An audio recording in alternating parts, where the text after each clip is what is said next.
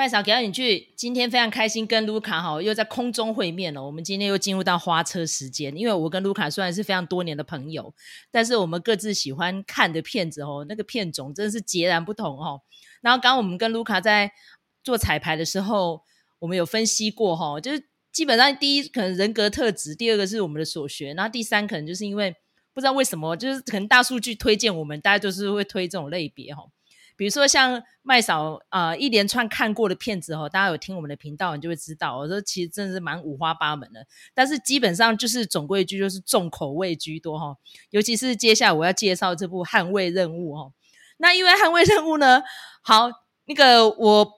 应该还是要承认一下，我是鸡哥的粉丝哈。那一路上。几乎他的电影我应该都没有错过，这样从最早的 Speed 啊，然后甚至于他还有演过德古拉吼，那些我都有看过。然后魔鬼代言人，然后那时候刚上映的时候，我记得我才法律系一年级，我们所有同学都有去看哦。然后而且鸡哥就是一个很有趣的人，他甘愿减自己的薪水，就是要让制作团队可以请得起 Al Pacino。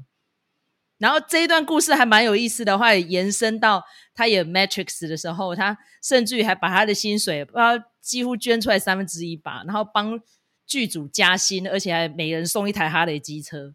然后他甘愿自自己去搭地铁，然后过很简朴的生活。那甚至于有一阵子没有戏接的时候，还会穿那个开口笑的鞋子，坐在街边的椅子上这样，然后经常被 take 到，因为他住在纽约嘛，然后就是。一个胡渣脸，然后一个长头发，看起来跟游民没两样的，然后真的跟游民在那里喝可乐啊、打牌啊这样，然后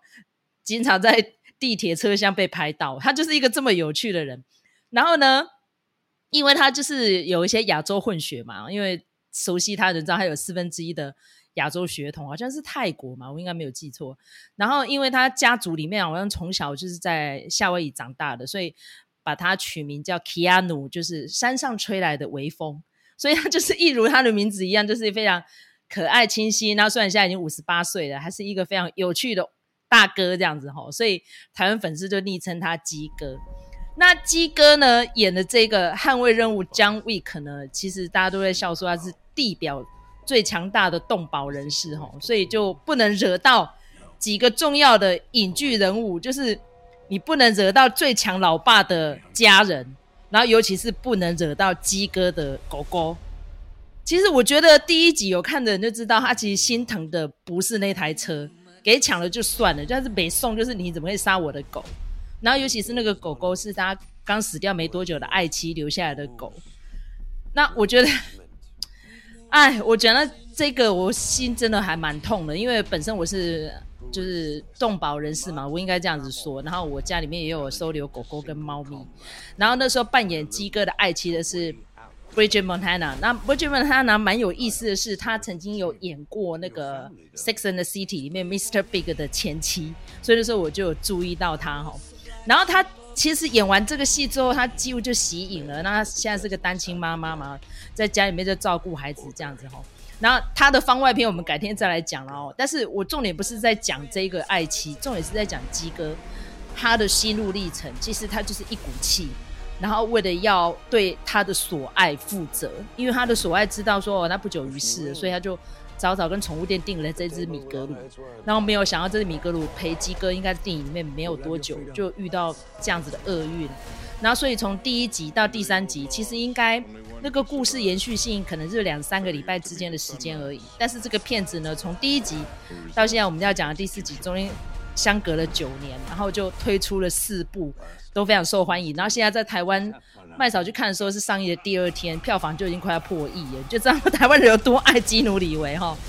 好，那其实因为我们不要爆梗呢，我们节目出来的时候可能才上映没有几天而已。我今天只是在跟大家讲一下我对这一系列 franchise 的看法，这样的。然后希望很多先进粉丝们哈，可以多包容一下哈，因为其实我大概知道说，可能很多人就会去分析彩蛋啊什么，然后说他致敬了哪些片段。那因为其实我跟卢卡的频道并不是那种去抓彩蛋的那种频道，我们主要是分析我们中年影痴，然后对我们喜欢的影剧的看法这样。那我觉得几个优点是这样：第一个，他的打斗场面绝对不拖泥带水，而且呢都会留非常多的迷因跟梗，比如说用铅笔就可以杀人。好，然后手边拿到的东西就可以当武器。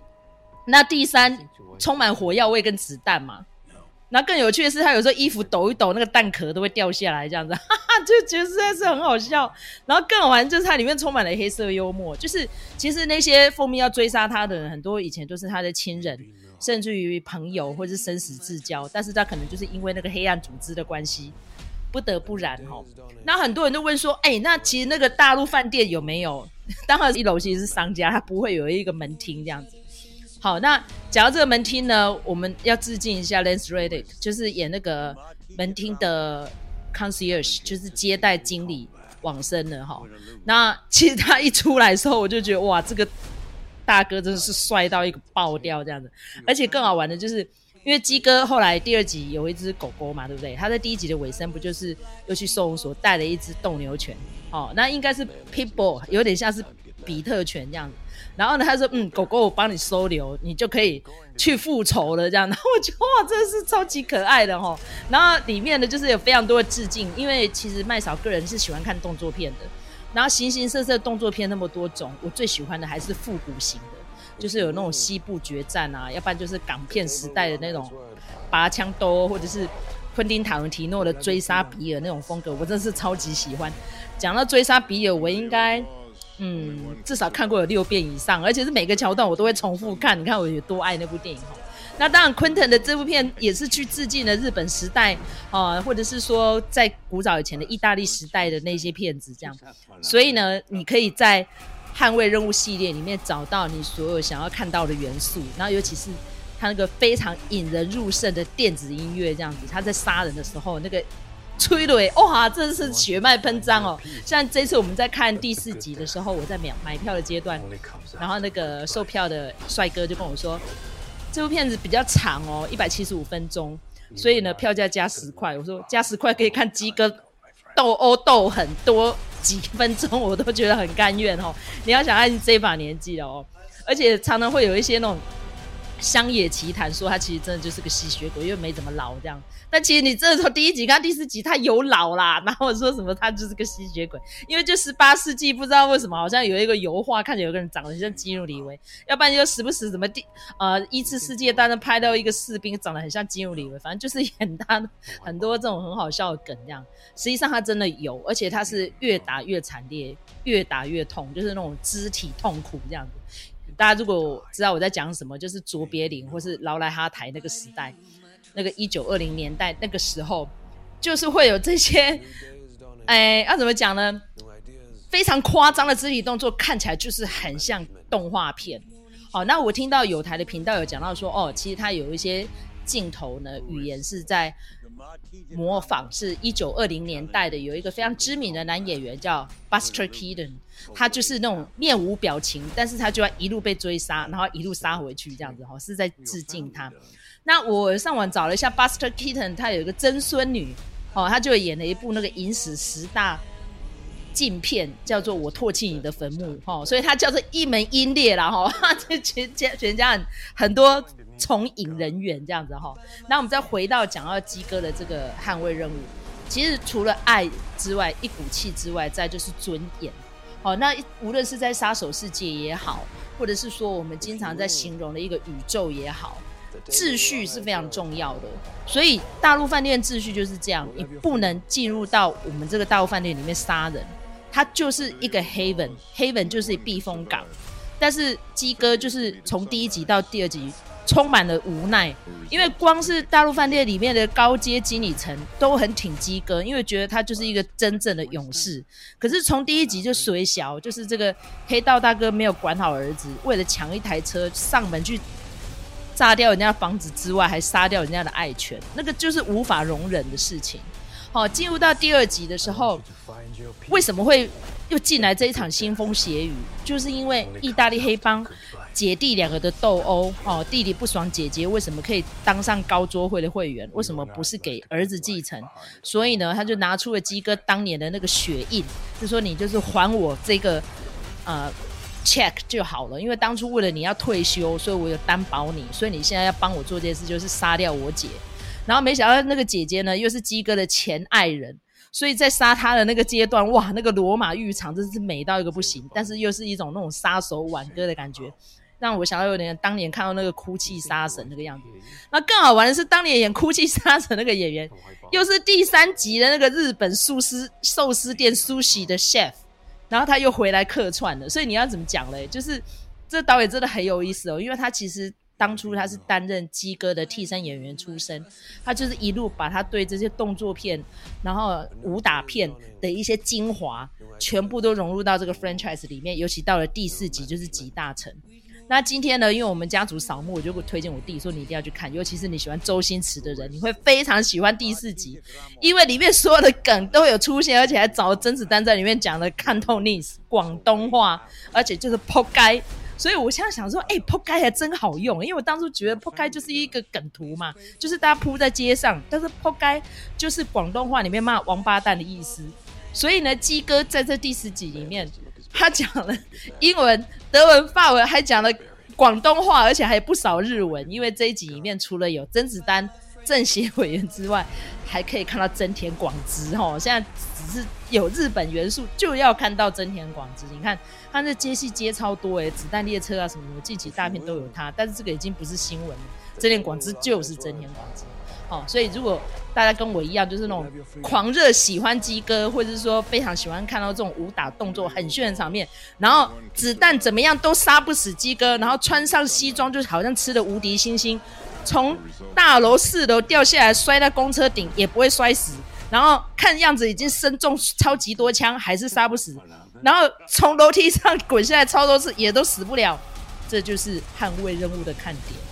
那我不知道这样子讲完之后，大家有没有可以意会为什么我这么喜欢这部片？那我听到了蛮多人，比如说像那些电影教我们的是那个苏安啊，或者是说爆米花里面非常多人就说：“哎呀，讲到捍卫任务，进去看就对了，不要问太多。”哈，这就是我们今天分享的这个重点，大推这个捍卫任务四，喜欢看爽片的人一定要进去看，不要错过哦。好，时间交给卢卡。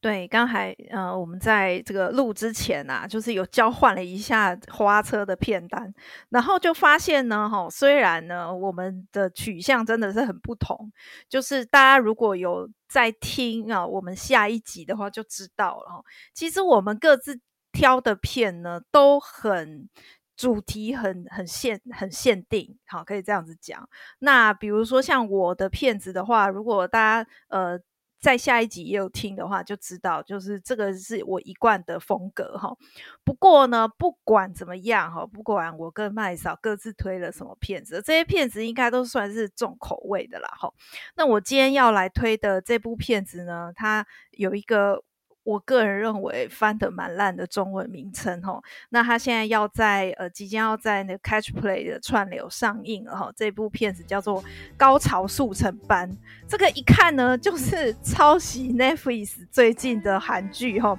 那个《浪漫速成班》哦。然后呃，但是呢，它的故事当然是不太一样的啊。这部片子呢，我想可能很多人都有在关注一些独立制片的，大概都已经知道到这部电影了哦。它的英文名字就叫做《Good Luck to You, Leo Grande》。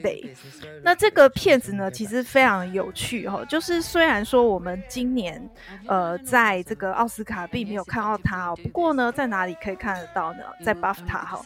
那它呢，BAFTA 提了。四个项目，哈，虽然最后并没有得奖，不过这也可以看得出来，他这部片子呢是呃整体成绩是非常好的哦。他提了几个奖项呢？哈，比如说 Outstanding British Film of the Year。那呃，我觉得 BAFTA 还蛮有趣的，就是他在电影部门里头呢，他的最佳影片只提了五部哦。不过因为他是很强调他是大英帝国属性嘛，哈，所以他这个呃年度杰出的英国电影的这个奖项呢，他就提了十部片子哦。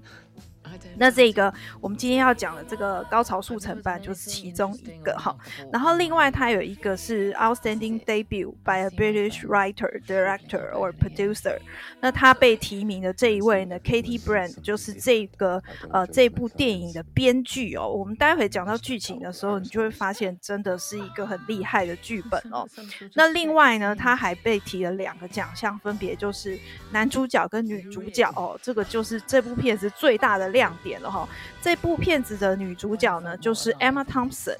然后呢，她的这个 leading actor 是一个呃蛮年轻的演员，叫做 Daryl McCormack。那如果说大家有在注意的话，她其实比较出现在呃英剧里头哈，她比较少看到她呃演电影或者是其他的作品哦。不过呢，就是当然演了这部片子之后啊，就是大家就注意到，哎，这个真的是一个又会演，然后长得又帅帅的帅哥哈，那这个片子为什么说它是重口味呢？哈，它的剧情是在讲说一个呃将近六十岁哈，然后呢老公死掉的一个寡妇。那他呢，他的本业是学校的老师哦，所以感觉就是一个有点古板的一个老老太太哈。那他呢这一天呢来到了这一家饭店，在干嘛呢？他，在饭店的房间等待的是一个呃，他这个招的男妓啊，应该可以这样子讲哈。那就是我们这个呃，Derek McCormack，那也就是我们这个片名里头讲的 Leo Grande 哦。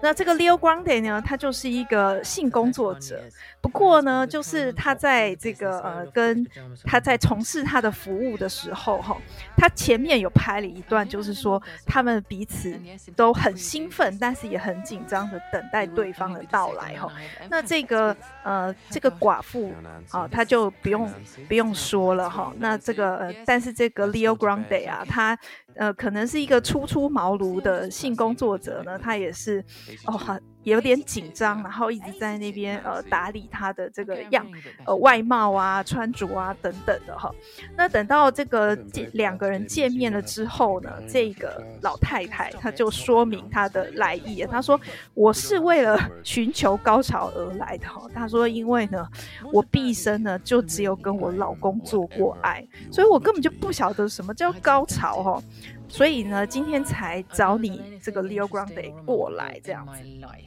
那反正在这个中间的过程里头，他们就是呃谈到他们对于身体的态度，对于性爱的态度啊。那一开始的时候，这个呃老太太她叫 Nancy 哈，Nancy 呢她就不改她老师的个性啊，她就觉得说，哎，你这个这么年轻啊，然后看起来也是一表人才呀，哎，你为什么来做这个事情哦？你是不是孤儿或者是什么？就反正大家对于那个性工作者会有一些既定的印象哈。刻板印象哈，然后呢，这这个时候这个 Nancy 全部都用上了哈。那不过呢，这个 Leo Grande 他就是他呃非常小心呃维持他的人设，他就说呃因为我是一个性工作者，所以呢，你觉得我是什么就是什么。好，那个我的生生长背景这不是重点，然后重点是我们在这个呃我们一起相处的这个时间呢哈是。愉快的，好，这样子就好了。那你对我有什么想象？那我都接受这样子哈。然后感觉就是你看到那个过程，就会觉得说，哇，天啊，这个男神下凡，然后来拯救一个饥渴的老太太，她没有呃尝试过呃性高潮哈。那所以呢，虽然说这个看起来是一个非常重口味的。电影哦，不过呢，它好的地方就在这哦。那你想想看，这个 Emma Thompson 他是怎么样的呢？他是一个。专业的演员，但是呢，他曾经拿过奥斯卡最佳编剧，哈，这个非常非常厉害。那如果说连这样子的 Emma Thompson 都大力的赞赏这个剧本的话，那你可想而知，这个剧本一定是非常的好哦。他们虽然呃都一直在寻求性高潮，可是呢，这个过程呢，电影的过程其实最多的还是他们在互相交谈。那呃，其实编导呃跟这个两位主要的演员。因为呢，这部电影呢，其实几乎可以说是从头到尾就是呃，这两个哈一男一女在一个 hotel 的房间里头哈，几乎就是非常单纯的这样子的场景。那所以呢，这个呃，他们有在讲，就是说，其实这整个拍摄过程呢，他们就跟呃剧中的人一样，就是说，呃，虽然是在探讨性、探讨性高潮以及一些跟性相关的东西，我们的一些观念、成见、羞耻。亲密等等的话题，但是呢，他其实从头到尾，他们交谈的呃戏其实是最多的，所以呢，你就可以想见，就是说，其实他的台词是蛮精准的，而且呢，就是真的，呃，如他自己所说，就是说这个剧本。呃，这个过程，他们交谈的过程都呃带着，就是其实都有一点喜剧的成分，然后那个适时的哦，给你一些沉重的议题让你思考。那但是呢，整体来说是非常性感的。Emma Thompson 他就有讲，他在读这个剧本的时候，他无法停止笑，好、哦、这件事情，就表示说他觉得这个剧本是非常有幽默感的。可是他说呢，最后呢，他也哭得很惨哦。所以这其实是一部呃，我觉得还蛮能感动人的呃，这个这部电影哈、哦。那当然呃，如果说呃。一个老妇人哈，跟一个 sex worker，他们在彼此交谈，这个到底如何寻求性高潮？这其实这到底有什么呃好的，或者是说到底有什么可观的哦？它其实中间有一个 twist，就是说。呃，我刚才不是说，就是这个老师嘛，他就是一直会想说，哎，这个 Leo Grande 你到底是什么成长背景，让你来做这个事情？那后来呢，这个 Nancy 他就偷尝禁果哈。他就去查了这个 Leo Grande 的呃一些呃生长背景。那因为现在这个是一个 Google 的年代嘛，哈，所以其实要找也是找得到的。那所以他们第三次见面的时候，这个 Nancy 就跟他讲说：“哎，嗯，这个 Leo Grande，我知道你是什么人，然后呢，那个呃就是就是你真正的名字是什么什么这样子。”他就说：“我已经查过了，然后你愿意谈谈吗？”哈。这个事情，那这个 Leo 他就听到这个事情，他就说：“我不是叫你不要去查吗？你为什么偏偏要去查？”那这样子一查之下呢，就勾起这个 Leo 他非常不愉快的对于家庭的一些回忆哦，所以他就说：“我们不要再见面了，然后我的服务到此为止，你不要再找我了。”就是非常愤怒这样子。那但是这个片子呢，我可以先爆个小雷，也就是说他们一共约了四次，那这个电影就是在约，就是在讲这四次好分别不同的过程。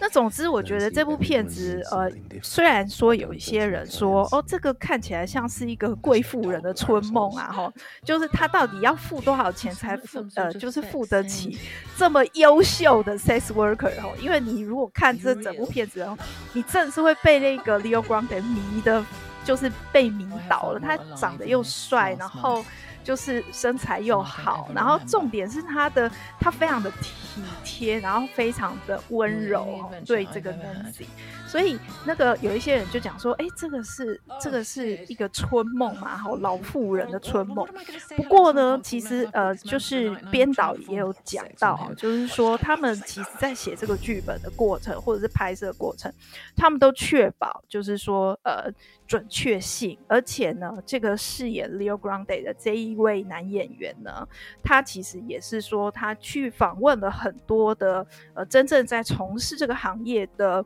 一些。人哈，那一些工作者，然后才确保，就是说他的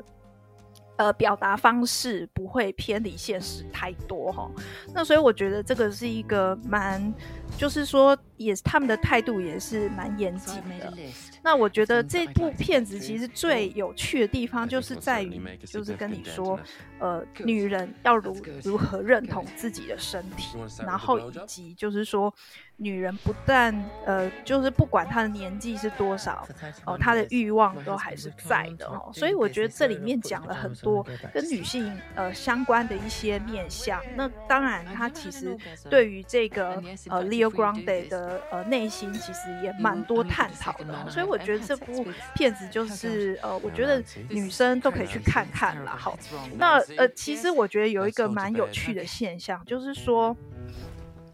呃，我们呃。可能今年的这个奥斯卡也稍微可以看到，就是说，呃，我们这次奥斯卡的这个呃提名的男演员，就是影帝的部分，都是第一次提名嘛。然后呢，呃，他的角色也是不限于就是我们以前想的那些老白男，或者是说什么传记人物啊，很伟大的人才会被提名哈，已经不是这样子的一个趋势了哈。那呃，如果我们看到女主角的话，哎，你就会发现说，哎，不管是这个呼声比较高的两位哈，比如说《妈的多重宇宙》的杨紫琼，然后或者是这个塔尔的呃凯特·布兰奇。那如果说我们以 BAFTA 的提名名单来看的话，哦，其实 除了这个安娜·德哈马斯？之外，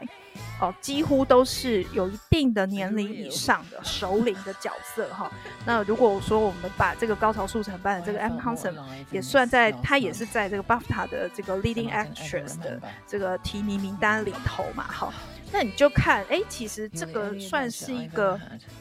对于女性首领角色的一个呃一个。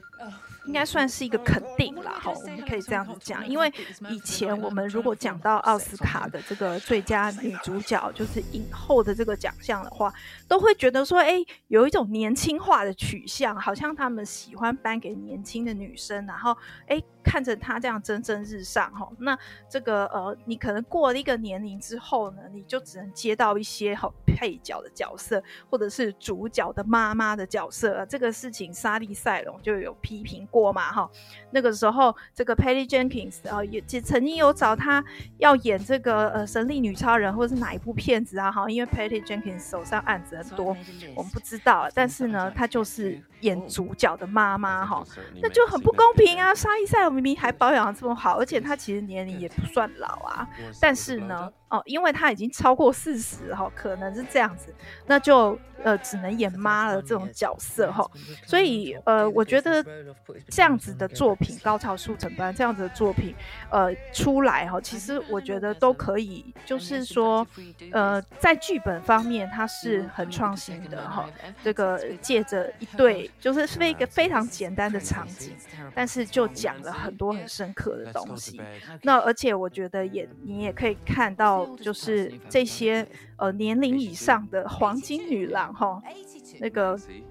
他们的表现力也是非常的棒哦。就像杨子琼讲的，不要让任何人说你已经过了你的全盛时期哈。所以我觉得这部片子就是蛮好，蛮适合看的，尤其是他现在在这个串流有上映哦，这个很适合，非常适合一个人看哦。那呃，我觉得不管是就是 Emma Thompson 他的表现力也好，或者是我们看这个男神。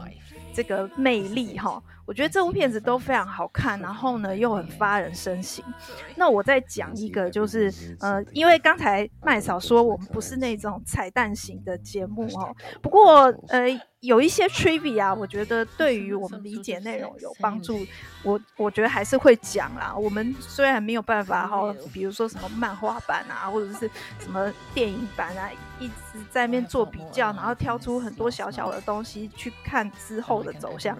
但是我觉得有一些幕后花絮也是蛮有趣的哈，比如说像这部片子啊，他就有讲到，就是说，哎，其实。它虽然是一个在讲亲密关系的电影，然后呢，它其实里面也是有蛮多的这个触碰，肢体触碰。不过呢，哦，它这个呃，所有的内容跟这个所有的肢体触碰呢，都是呃，这个这两位主演哈，他们。因为他们在那个拍摄的期间就非常的亲密，哈，应该可以是这样讲，就是很紧密的合作，然后呢，培养出彼此的熟悉感跟亲密感，哈，所以呃，虽然说有一个东西很流行，叫做亲密指导员，哈，不过呢，在这部片子里头，其实他们并没有亲密指导员，因为他们觉得说，呃，所有的默契都来自于。他们不断的沟通，然后甚至是跟编剧、跟导演，哈，不断的哦，他们也在讲说，在拍摄过程里头，他们一直在开工作坊，哈，一直在讨论这些事情。那就像这个戏里头的这两位一样，哈，Nancy 跟 Leo 一样，哈，所以我觉得这部片子真的是还蛮蛮有趣哦。就像这个 Emma Thompson 讲的，他觉得这个剧本是有幽默感的。那你又可以看到，就是呃。彼此非常精彩的演技哦，所以我觉得这部片子是一个以小见大，呃，非常好的一部片子。那呃，虽然说他呃，就是在奥斯卡里头并没有受到瞩目，不过在他们自家人的 BAFTA 上面，其实也算是蛮受瞩目的一部片子。那现在呢，哦、虽然没有上院线，不过也上了这个串流哈，所以我觉得还蛮推荐大家来呃观看这一部电影。好，今天就是花车介绍哈。我跟卢卡真的看片品味截然不同啊，但是希望我们的听众朋友们，如果你各自有跟我们同样喜好的话哈，如果有时间真的去看一下这些作品，真的还蛮不错的哈。OK，好，如果喜欢我们频道的话，请在各大收听平台给我们五星评价，或是给我们留言，或是小小的粮草，鼓励我们继续创作。我们下次再见，拜拜。